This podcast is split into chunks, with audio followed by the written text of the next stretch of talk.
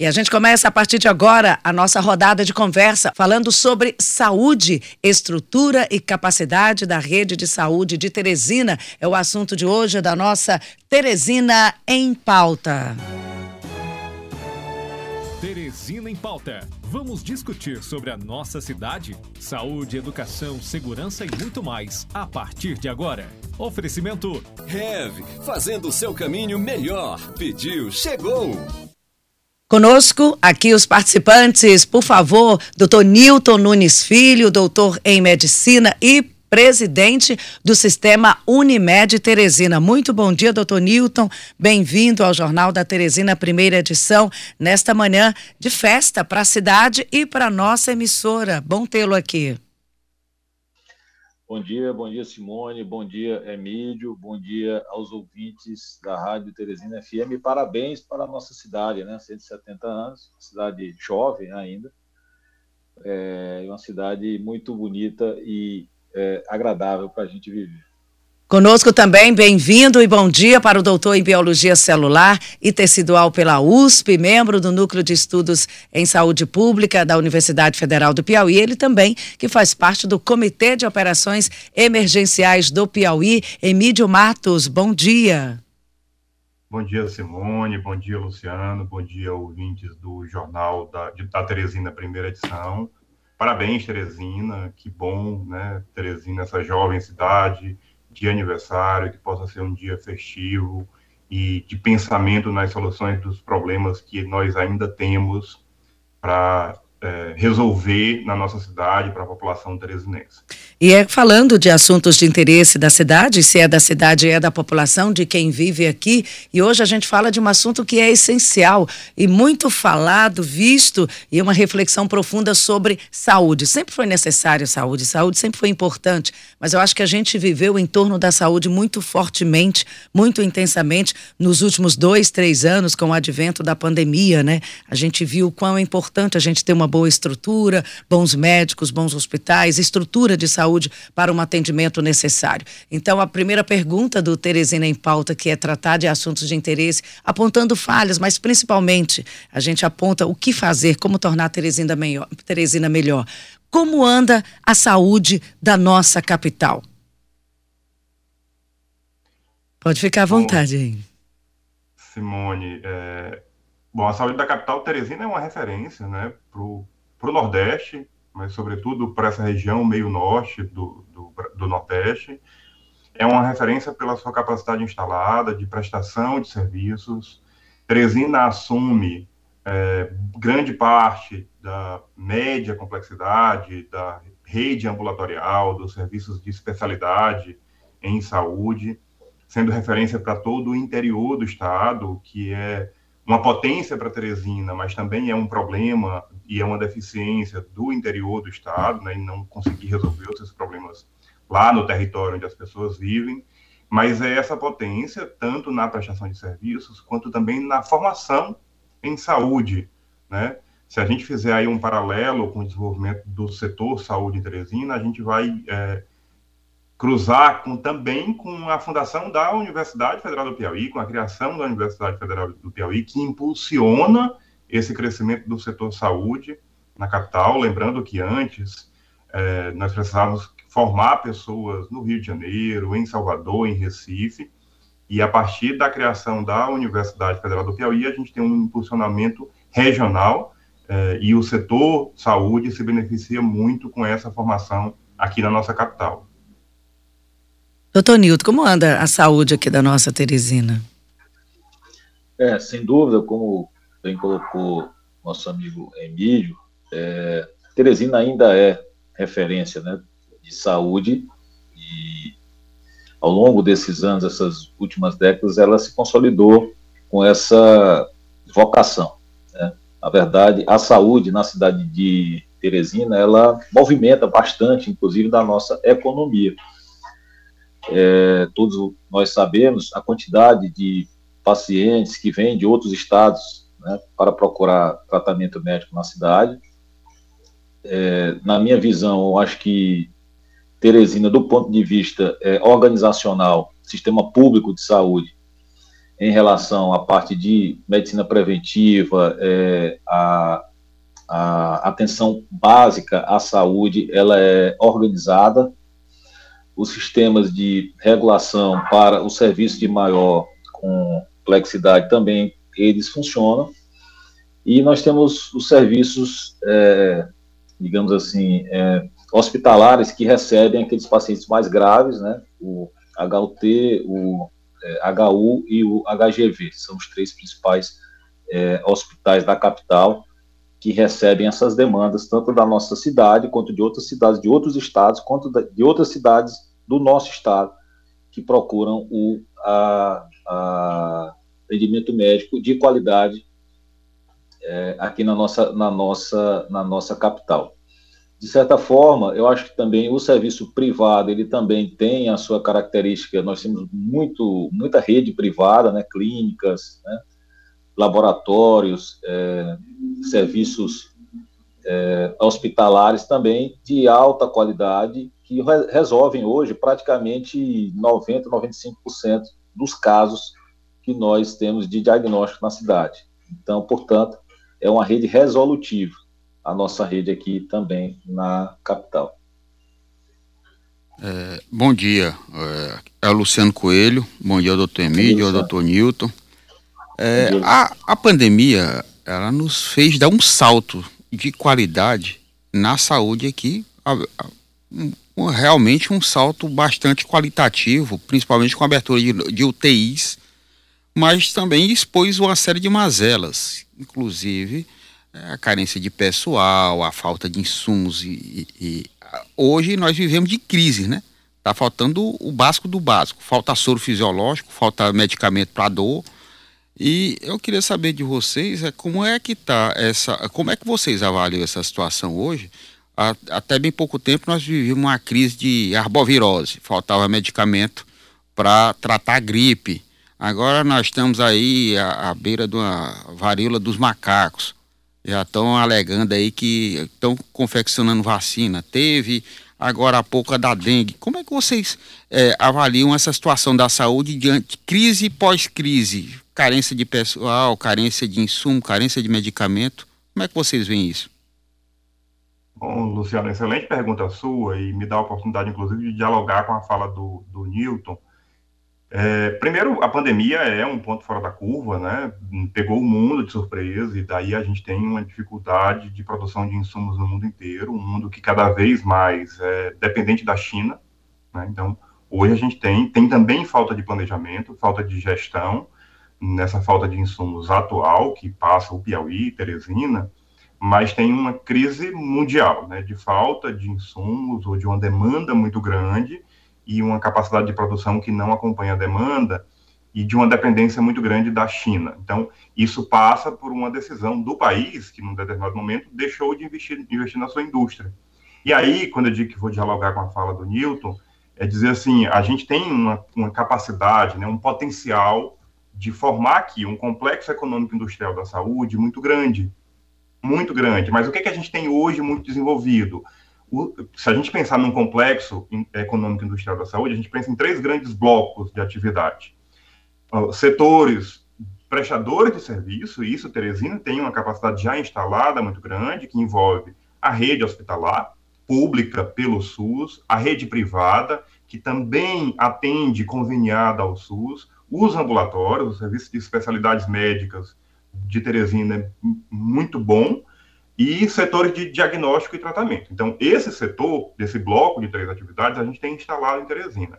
Mas tem outros dois blocos que a gente não consegue, não conseguiu ainda instalar, que são setores industriais, indústrias de base química e biotecnológica, né, para produzir fármacos, medicamentos, vacinas, hemoderivados, reagentes para diagnóstico, e um outro, um outro setor que é da indústria de base mecânica, né, equipamentos mecânicos, equipamentos eletroeletrônicos, próteses e órteses, materiais de consumo.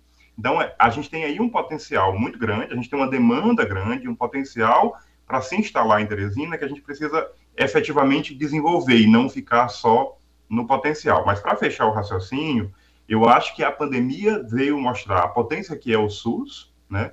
Eu acho que ficou muito claro que nós não teríamos passado pela pandemia, ainda com as dificuldades que tivemos, por uma questão de gestão, é, mas sem o SUS não seria possível passar pela pandemia. E, Luciano, você falou muito bem, essa capacidade de instalação rápida de UTIs né, que a gente teve, mostra que é possível fazer. Se houver uma concentração de esforços dos entes federativos, pensando no mesmo sentido, que é o sentido de oferecer para o usuário, para a população, os serviços, a gente consegue fazer. Então, a gente, acho que a gente tem um potencial grande de pensar nos próximos anos para Teresina desse desenvolvimento é, desse complexo econômico industrial da saúde. Eu queria ouvir o doutor Newton também, porque foi um desafio né, para a rede pública, mas também para a rede privada, o atendimento de forma imediata, essa reorganização rápida e urgente e emergente de todas as redes para o atendimento para a Covid-19. Foi um teste muito grande para todos. Sem dúvida, sem dúvida, Simone. Respondendo essa questão do Luciano, é, de certa forma, Teresina respondeu bem à pandemia. Foram criadas é, UTIs aqui a, numa velocidade muito rápida. A gente cresceu a nossa, a nossa é, capacidade, eu digo até no nosso próprio sistema Unimed, por exemplo, a gente multiplicou por cinco a capacidade de UTI em, dois, em menos de dois meses. Então, isso é fantástico. O que acontece é que nós vivemos um fenômeno nunca antes ocorrido na história nos últimos 100 anos. Né? Então, as pessoas tentam, é, às vezes, minimizam ou já vão esquecendo o que foi essa pandemia, mas essa pandemia foi uma catástrofe mundial. Então, o que nós fizemos, e tanto como é, sistema público também, com a própria formação do COI, eu, eu também participei através do é, HU, o COI ficava sabendo das ações, então, assim, foi uma rede muito bem é, organizada. O que acontece é que o serviço de saúde foi pressionado, ele foi estressado ao máximo da sua capacidade neste momento. E isso reflete até hoje. Na verdade, o que aconteceu é que o consumo foi muito maior do que a oferta de produtos e de é, medicamentos, muito maior do que a indústria conseguiu é, produzir, e isso gerou também um aumento inflacionário desses, é, desses insumos, é, medicamentos que a gente viu é, custando 50 vezes mais do que o que era antes da, da é, pandemia, e hoje ainda custam 20 vezes mais. Quer dizer, vai passando a pandemia e fica lá, o, o, o vamos dizer assim, a cauda do custo também. E, e, e, isso pressionou realmente. Faltou profissional porque foi uma demanda muito grande. Então, na verdade, a gente é, é, expandiu. Gente que não dava plantão foi dar plantão. Então, houve uma verdadeira é, mobilização da saúde para defender, se defender, né, defender a nossa é, população da pandemia. Mas eu acho que, de certa forma, comparada a outras capitais que a gente tomou, é, tomou ciência, a gente é, passou ou vem passando relativamente é, satisfatório desse fato. Agora, o que o professor Emílio comentou é bem verdade, isso vale para o país inteiro. Quer dizer, a nossa indústria de saúde básica da, é, faltou, por exemplo, ventilador. A gente chegou um momento que no Brasil não existia uma fábrica de ventilador né, mecânico, né, respirador, que eu estou falando, para a gente comprar. Só para você ter ideia, porque não tinha de onde comprar, não tinha fábrica no nosso, no nosso país. Então, realmente,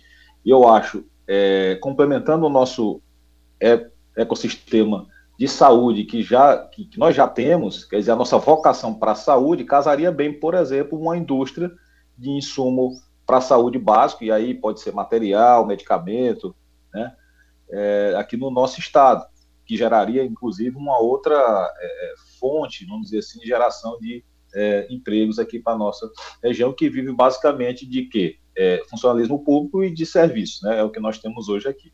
E trazendo. Mas, ah, pode continuar, doutor Nilton.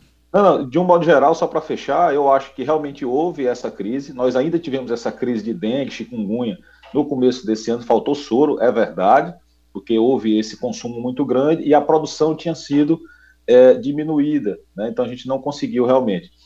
E, e mas eu acho que daqui para frente, do ponto de vista de gestão, todos os sistemas de gestão da saúde têm que estar preparados para a ocorrência dessas crises sanitárias, né? Porque ela, elas, elas certamente virão. A gente não sabe em que tempo, né? Em, daqui a quantos anos, mas é, virão outras crises como, como essa.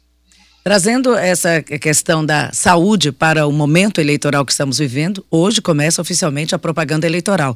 Vamos eleger hoje presidente, governador, senador. O que que os senhores, né, como esses não só pensadores, mas pessoas da saúde, o que que a saúde deveria fazer parte de plano de governo? O que que, por exemplo, um candidato ao governo do Piauí deveria priorizar no seu plano de governo quando o assunto é saúde?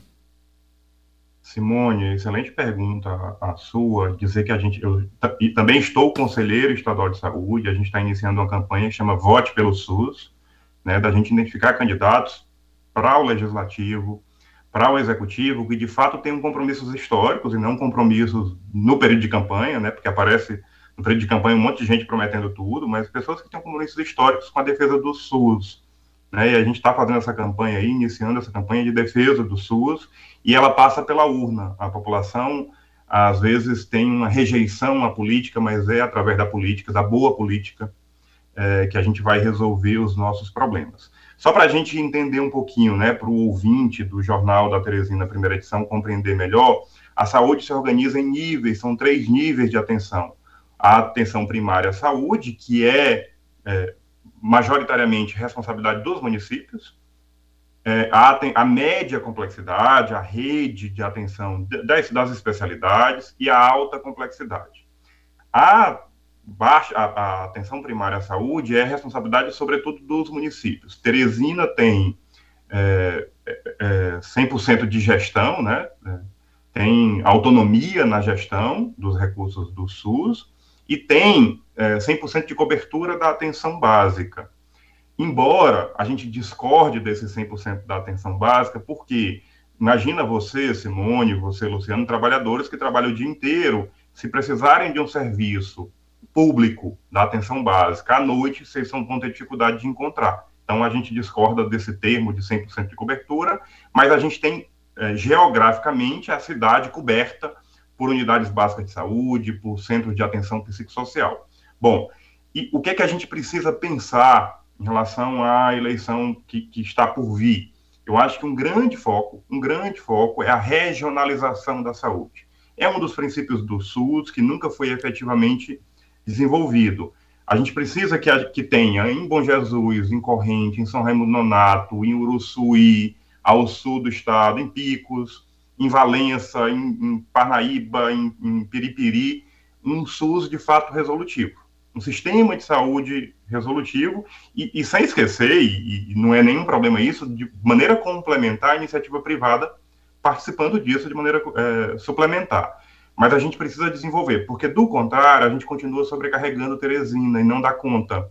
Imagina, Simone, alguém que mora em Corrente, sei lá, 900 quilômetros de distância, tem que se deslocar para Teresina, uma mulher que vai parir, um parto de médio risco, precisa se deslocar ou para Floriano, não resolvendo em Floriano para Teresina. Você sobrecarrega Teresina e não resolve o problema. Então, é, eu acho que esse é um foco, e no foco nacional, existe aí uma, uma, uma, lei né, que impõe um teto de gastos. Essa lei de teto de gastos, ela não dialoga com a realidade da sociedade.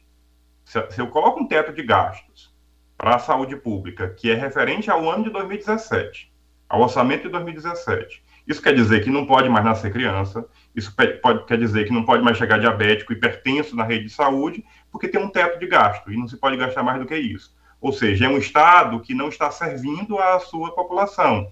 Porque se a gente olhar por um outro lado, os bancos, os bancos estão tendo lucro em cima de lucro. Portanto, a gente beneficia um setor financista, não é economia, é financista, e, e deixa a população carente de serviços, porque se impôs aí um teto de gastos é, pensando exclusivamente numa questão financista e não, de fato, de resolver os nossos problemas.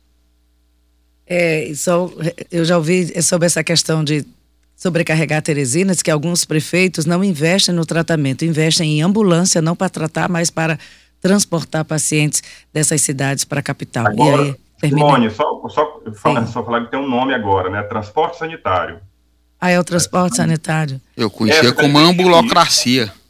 São, são micro-ônibus, né? Você está investindo nisso. São micro-ônibus, não resolve, põe no micro-ônibus e manda para Teresina. Leva para Teresina. É, é, a, é a empurroterapia, que a gente chama, né? Aqui Doutor todo Newton. prefeito que se preza tem uma casa alugada ou tem uma parceria com a pousada aqui para trazer pensão, os pacientes, a, a pensão, pensão. para trazer para cá para poder fazer tratamento. Aí com isso, dessa forma de, de agir na saúde, nunca vai ter uma resolutividade no interior. Bota dentro da ambulância e traz. Doutor Newton, saúde dentro de plano de governo, o que, que o senhor imagina que precisa ter, é necessário ter, constar? É, esse é um problema crônico, né? E desde que eu me formei, existia essa ambulância terapia. É, mas eu vejo o seguinte: eu acho que a gente tem que ver as é, vocações de cada cidade ou macro-região, e seria mais é, inteligente você distribuir no Estado é, serviços de saúde resolutivos em determinadas áreas. Tá? Porque a saúde, ela, ela, como dizem, não tem preço, mas tem custo, né? ela é cara. Então, se você procurar fazer tudo em todos os hospitais, você não consegue fazer isso de uma forma racional. Aqui mesmo, na própria capital, eu vou dar exemplos práticos. Às vezes você deixa de fazer uma, uma é, cirurgia cardíaca porque está faltando material. Você tem o médico, tem a equipe, tem o hospital, não tem o material porque é, acabou ali naquela programação.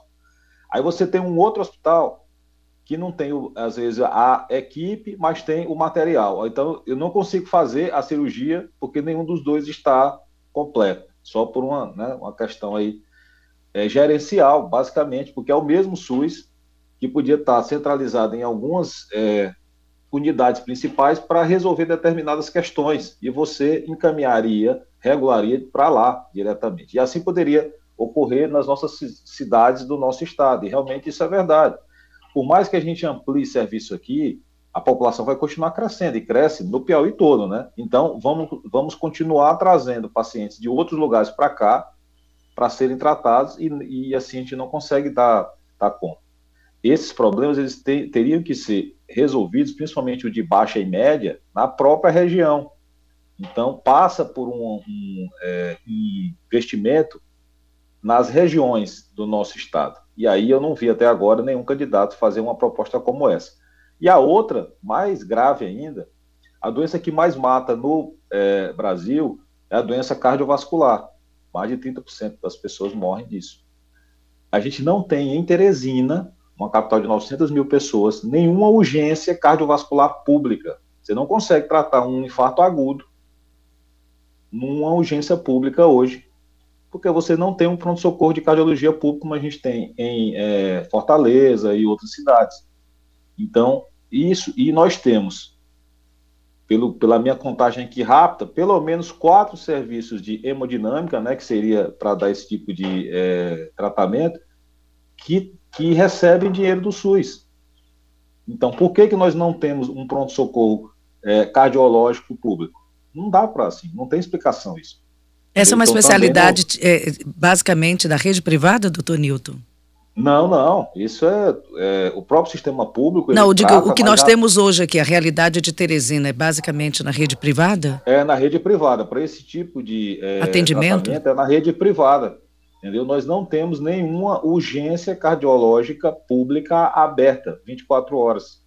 Então, o paciente que a gente pega nos nossos serviços públicos são pacientes que sobreviveram a um infarto agudo não tratado, certo? Então, só, só isso aí, quem fizer isso já faz uma grande coisa já pela cidade. Um dado preocupante, um dado preocupante aqui levantado pelo doutor Newton Nunes Filho, doutor em medicina, presidente do Sistema Unimed. A pergunta que eu gostaria de fazer é o seguinte: nós já avaliamos aí vários aspectos, pontos positivos, pontos negativos, aí sobre finanças, investimento. Falta financiamento para Teresina? Falta financiamento para a saúde de Teresina? Ou essa organização precisa ser mais inteligente ou eficiente? Por que, que saúde é tão caro, né? Mas doutor Nilton disse uma coisa bacana: tem custo, não tem preço, mas tem custo. E tem custo é mesmo. Isso. É isso, gente. Só retomando rapidinho o que o doutor Nilton estava falando, Simone, a Secretaria Estadual de Saúde está agora planejando uma linha de cuidado em infarto agudo do miocárdio e AVC.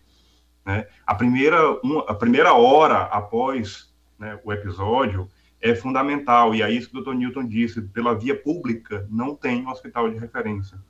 Não tem em Teresina e muito menos no interior do estado.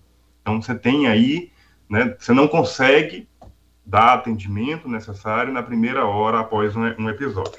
A, a, Secretaria Estadual de Saúde está planejando isso, doutor Telmo Mesquita, um profissional médico extremamente capacitado e, e empenhado, mas, e aí para a sua questão, falta financiamento, falta verba, falta grana. A forma de financiamento atual para atenção básica, ela sai da lógica coletiva, de comunidade, que é tudo que a literatura indica como sendo o caminho para resolver, é fazer promoção de saúde, é muito mais barato fazer promoção de saúde, eu vou dizer, né, o que, que significa isso, promoção de saúde, é, para que para o ouvinte da, do jornal da Teresina, primeira edição. É você dar condições, por exemplo, para a população fazer atividade física. Se a gente pensar a Teresina, quais são os locais de Teresina que você tem iluminação, um piso adequado e segurança para a população fazer atividade física? Numa cidade de uma extensão territorial muito grande. Tenho certeza que nós chegamos à conclusão que são pouquíssimos locais que têm condições para isso. É barato fazer isso. Como é que está a segurança alimentar da população, as condições de alimentação da população mais carente? Porque investir em alimentação de qualidade também é promoção de saúde, é barato fazer isso. Qual é o nosso problema? A gente tem, culturalmente, historicamente, uma visão hospitalocêntrica. O que, é que isso significa? Deixa adoecer que eu vou te tratar no hospital. Só que tratar no hospital é caro. Ah, eu li recentemente que, por exemplo, em relação a um dos grandes problemas de saúde pública do país, que é diabetes, a, a sociedade brasileira está modificando as suas diretrizes para diabetes do tipo 2, dizendo, olha, antes de tratar a diabetes com medicamento, é preciso resolver o problema da obesidade. Se resolve a obesidade praticando atividade física e com alimentação saudável. É barato fazer isso. Então, a gente precisa olhar para a atenção básica, a promoção e prevenção de doenças, porque aí, nesse nível de atenção, é mais barato fazer. E para finalizar, isso que o doutor Newton falou, as, os entes precisam conversar melhor, conversar mais, né? Falta diálogo, e aí é gestão, aí não é financiamento, é gestão.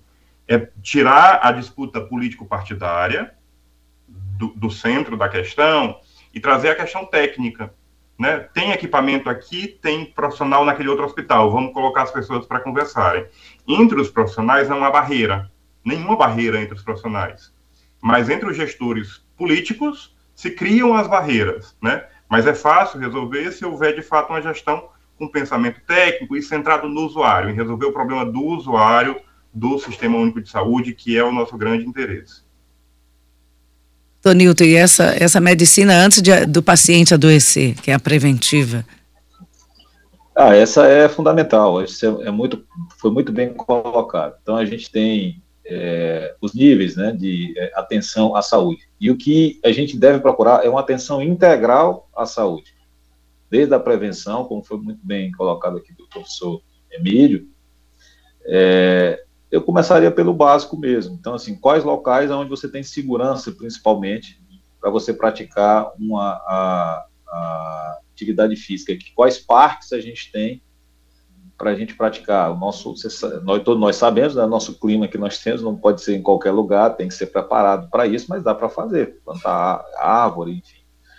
E ter segurança. Eu acho que a gente está numa crise de segurança muito grande aqui para a gente caminhar na rua. Eu mesmo faço a minha ali lá na, ali na é, Marechal de manhã, entendeu? Mas só faço naquele horário que tem muita gente ali, porque eu não tenho coragem de fazer num outro horário. Aí já a segurança interferindo na saúde, um está um tá interligado, a né? A principal a questão aqui é a segurança, né? Nem a saúde mais. E, e, e, exatamente. Então, assim, isso é um fato. O outro fato é realmente integrar melhor. Eu acho que nós estamos num bom momento de diálogo dos três poderes aqui né, entre município, estado e até governo federal, eu também participo dessa parte pelo é, HU, e eu vejo uma intenção muito boa. É, foi citado aqui o doutor Telmo, e eu quero lembrar também a figura do doutor Nageli, que está à frente dessa linha de cuidado aí do infarto agudo, e realmente há uma intenção de fazer as coisas, né? E eu acho que com os recursos que já tem, se organizar melhor, já, já se consegue fazer até uns 10 a 15% mais do que o que nós estamos fazendo hoje, com o que tem. Mas, como eu falei, a pandemia ela pressionou muito os custos da saúde em relação a material, medicamento. Agora teve uma lei também que aumenta é, os salários do, dos é, enfermeiros. de saúde. Isso impacta, isso impacta também no financiamento do SUS, claro, né, como também no próprio sistema privado. É, então, tudo isso, obviamente, vai precisar de um financiamento maior. Mas, eu, sinceramente, eu acho que com o que já tem, já daria para a gente fazer um pouco mais do que o que a gente faz hoje aqui na capital e no próprio é, é, Estado. E... Se houvesse uma, uma organização melhor do fluxo de segmento. Eu vou dar uma outra ideia simples que também já está sendo comentada. Você pode fazer uma regulação através de telemedicina ou de telesaúde para evitar que o paciente venha lá de corrente, chegar aqui em Teresina e ter um seu problema que poderia ser resolvido ou lá mesmo, ou numa outra cidade próxima, e ficar rodando aqui tempo e tempo sem é, resolver. Uma é. regulação simples através da telesaúde, por exemplo. Doutor Newton, eu queria aproveitar aí, o senhor e também o doutor Emílio para falar exatamente dessa demanda reprimida. Vocês falaram da ambulancioterapia, falaram aí sobre os custos da saúde e tem uma demanda aqui que tanto faz no público como no privado, é uma demanda incrível. Aí tem uma fila de espera, principalmente quando você vai tratar de especialidades. Aí essa fila de é, cirurgia letiva está sendo empurrada desde antes da pandemia. Hoje você vai para iniciativa privada, quem tem plano de saúde também, para encontrar o especialista. Muitas das vezes o especialista, apesar de ser conveniado lá no plano, mas ele não quer atender. Ele dá preferência para atender no privado, lá no pago particular até a pessoa que paga e é caro, paga um plano de saúde caro, que já teve vários reajustes é, do ano passado para cá, paga caro, mas vai ter que pagar ainda a consulta ou um tratamento. Como é que vocês veem essa demanda reprimida, já que nós temos aí tanto o sistema privado como o público, mas nas especialidades, principalmente, nós temos essa demanda aí que tem sido empurrada há, há muito tempo aí, tem uma fila quilométrica. Luciano, é, a média complexidade, de fato, é um gargalo muito grande, né? Eu diria que a gente resolve com dificuldades, mas a atenção básica a gente resolve, precisando resolver problemas que a gente chama de intersetoriais, não são propriamente da saúde, né? Segurança pública, urbanização da cidade, isso é, é também saúde, né? A gente pensar em urbanização da cidade, é, e na, na é, alta complexidade, o doutor Nildo está lembrando muito bem, o hospital universitário, um hospital muito novo, uma criança, né, o hospital universitário, mas já está mostrando toda a, tua, a sua potencialidade. Talvez o grande público não saiba, mas a formação muito rápida que foi necessária para a pandemia, o hospital universitário foi crucial para isso, né? Inclusive com a saúde digital do hospital universitário, treinando as pessoas para fazer o, o básico, para se paramentar, desparamentar, é, até procedimentos mais complexos. Então, o HU foi fundamental e eu acho que aí a gente tem uma potencialidade muito grande, porque passa pela formação, e aí eu respondo a sua pergunta, Luciano. Para a gente resolver isso, passa por formação. Né? E formação não se resolve no curto prazo. A gente tá, ampliou a formação em saúde na graduação, embora a gente precise, do meu ponto de vista, integrar mais essa formação. Ela ainda é muito uniprofissional, né? cada profissão se forma separadamente, mas a demanda do paciente, do usuário, ela é interprofissional, né? Ela precisa de todos os, as profissões trabalhando juntas.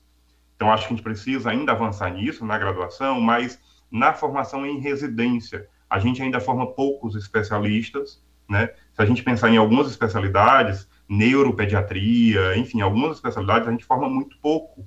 Então, a gente precisa ampliar muito, isso passa pelo fortalecimento da educação, da educação pública é, para fazer residências em especialidades, a gente ampliar isso e formar gente aqui no Piauí. A gente tem capacidade instalada, a gente tem cada vez mais professores com mestrado, com doutorado, com essa capacidade de formação. Então, é necessariamente por aí, pela formação, para a gente resolver esse gargalo, porque já tinha uma demanda muito grande, aumentou muito mais com a pandemia, quando a gente suspendeu por um período de mais ou menos sete meses é, as consultas, as cirurgias, enfim.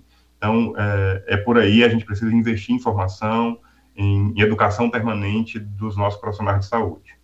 É, eu tenho perguntas aqui dos nossos ouvintes. É, participação Nilton. Augusto. Doutor Nilson, eu gostaria de se pronunciar sobre o, a última questão colocada? Desculpa.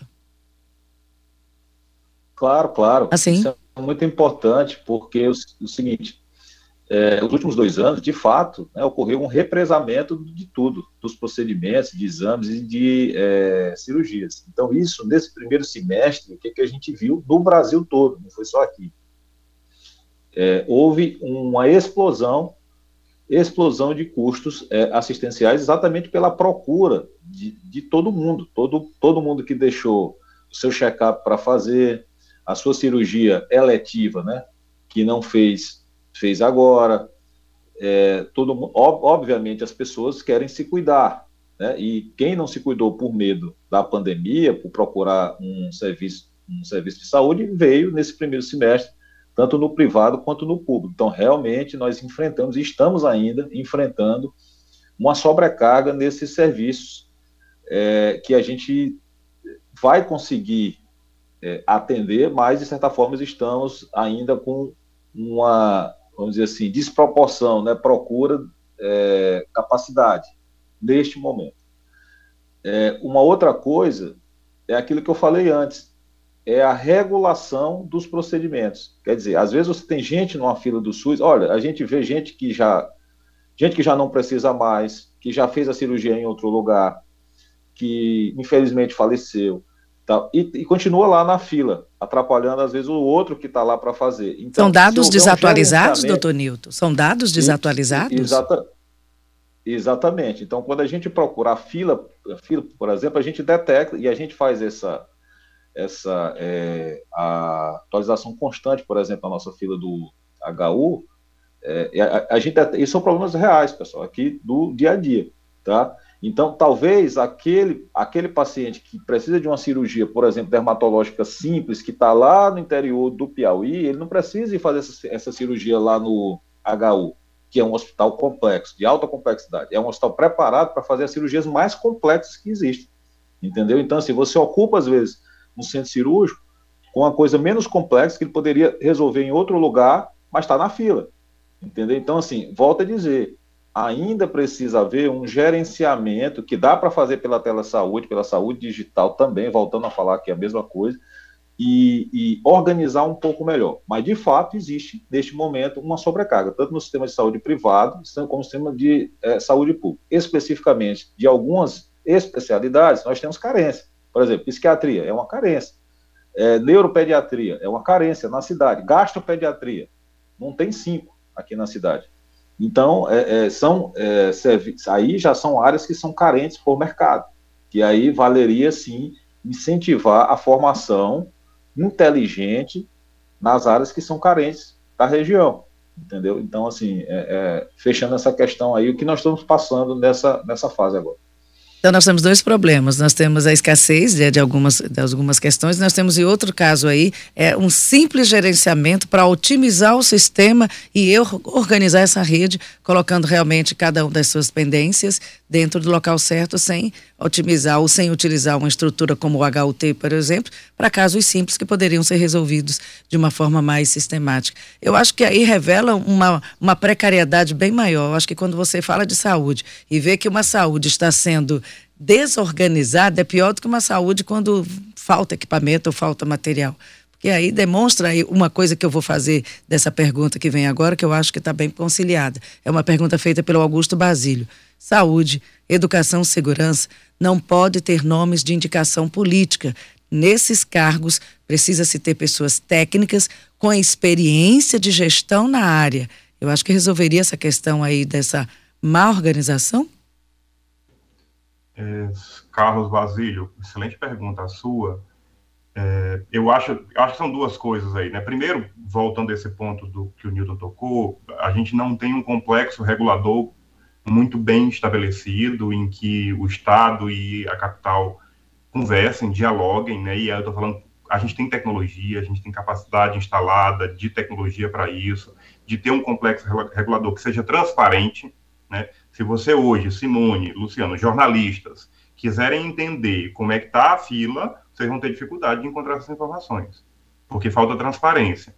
Então a gente precisa melhorar muito, ter um complexo regulador efetivo, que dialogue né, com a rede de saúde, com os hospitais, com os ambulatórios, é, para a gente resolver esse, esse problema. Emílio, eu, eu, eu, eu, vou, eu vou pedir para. Eu vou só interromper, porque quando você diz regulatório, a gente está falando para um público muito amplo. Vamos traduzir o que, que significa isso na prática, no dia a dia das pessoas que procuram o sistema? Vamos traduzir. Vamos lá, eu estou é, precisando, uma mulher grávida lá em Morro Cabeça do Tempo. Ela precisa de um atendimento especializado, ela está com hipertensão, ela precisa de um atendimento especializado ela vem, é, ela entra numa fila, né? Ela é regulada por um sistema.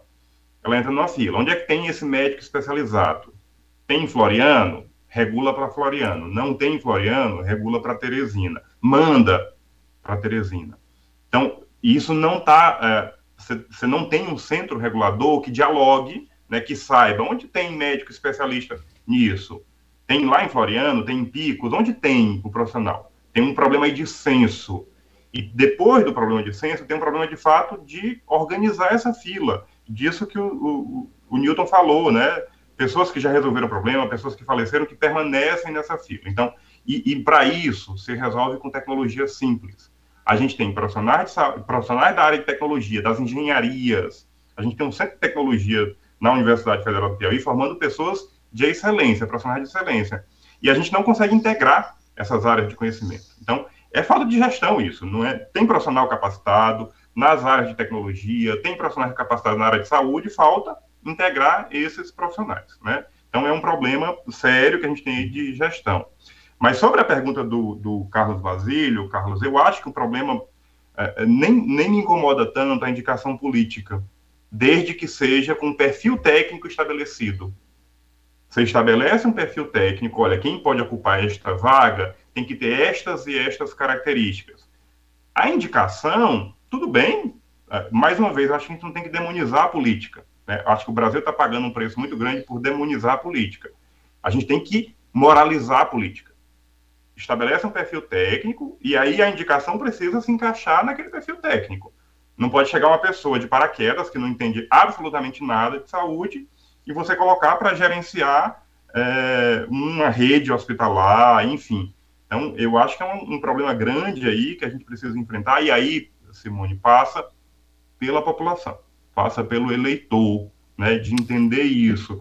Aquela pessoa que chega te oferecendo uma facilidade só no dia da eleição, ela não vai resolver o teu problema de fato, né? Porque o problema de fato, ele precisa de enfrentamentos que são complexos, que precisam de uma compreensão técnica maior, e não é no, no gogó, né? não é chegar e simplesmente dizer, ah, eu vou resolver. Eu tenho visto aí, por exemplo, o pessoal dizendo, ah, vamos fazer 11 maternidades no interior do estado.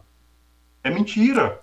Você não tem capacidade para manter 11 maternidades no interior do estado, porque você precisa de pediatra, de ginecologista, de anestesista, você precisa de uma equipe que nós não temos hoje para fazer isso no Piauí como um todo.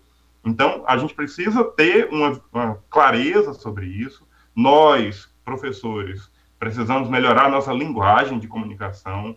A gente, em geral, fala muito tecnicamente, né? Para que a população entenda é, que é complexo resolver, mas é possível resolver com gerenciamento e com determinação de um perfil técnico de quem ocupa postos chaves na área da saúde.